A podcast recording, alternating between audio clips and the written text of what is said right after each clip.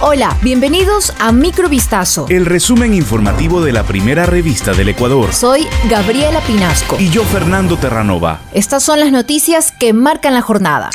El presidente Guillermo Lazo culminó las actividades oficiales en Argentina al inaugurar el foro Ecuador Open for Business.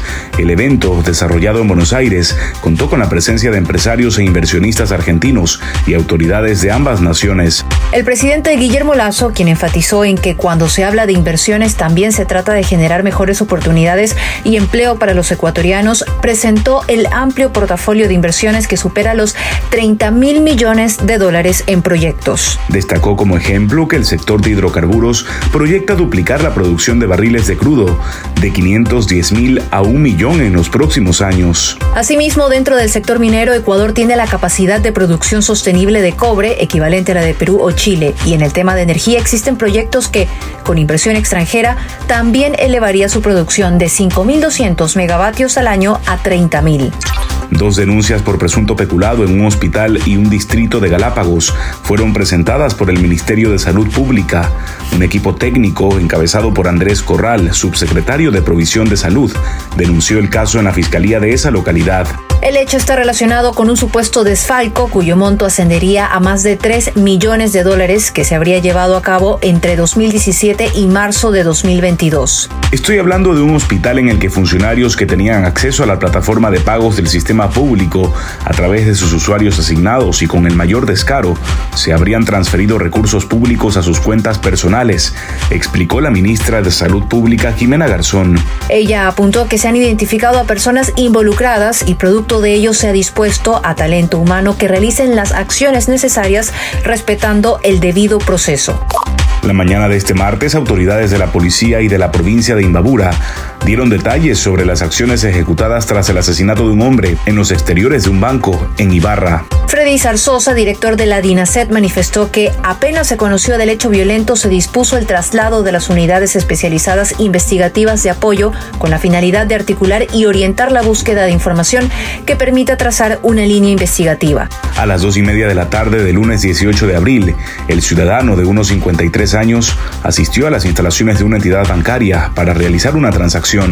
Una vez que retiró el dinero en ventanilla, fue hasta la parte externa donde se encuentran los cajeros automáticos para hacer una transferencia. En ese instante, el hombre que registraba actividades comerciales en San Lorenzo, en la provincia de Esmeraldas, fue abordado por un sujeto cuyo objetivo era sustraer el canguro donde tenía guardado el dinero. El jefe de la DINASED indicó que el eje investigativo coordina acciones con la Fiscalía y que se determinó la participación de dos sujetos a bordo de una motocicleta sin placas.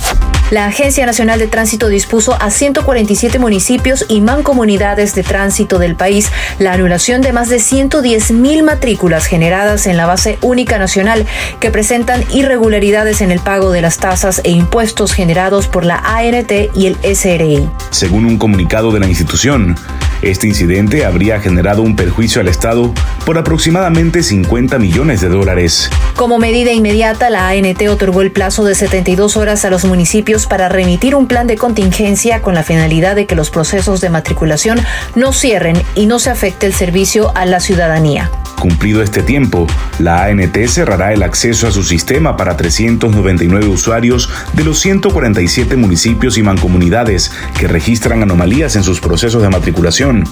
Para evitar la suspensión del servicio, los GAD deben enviar a la ANT una lista de nuevos usuarios.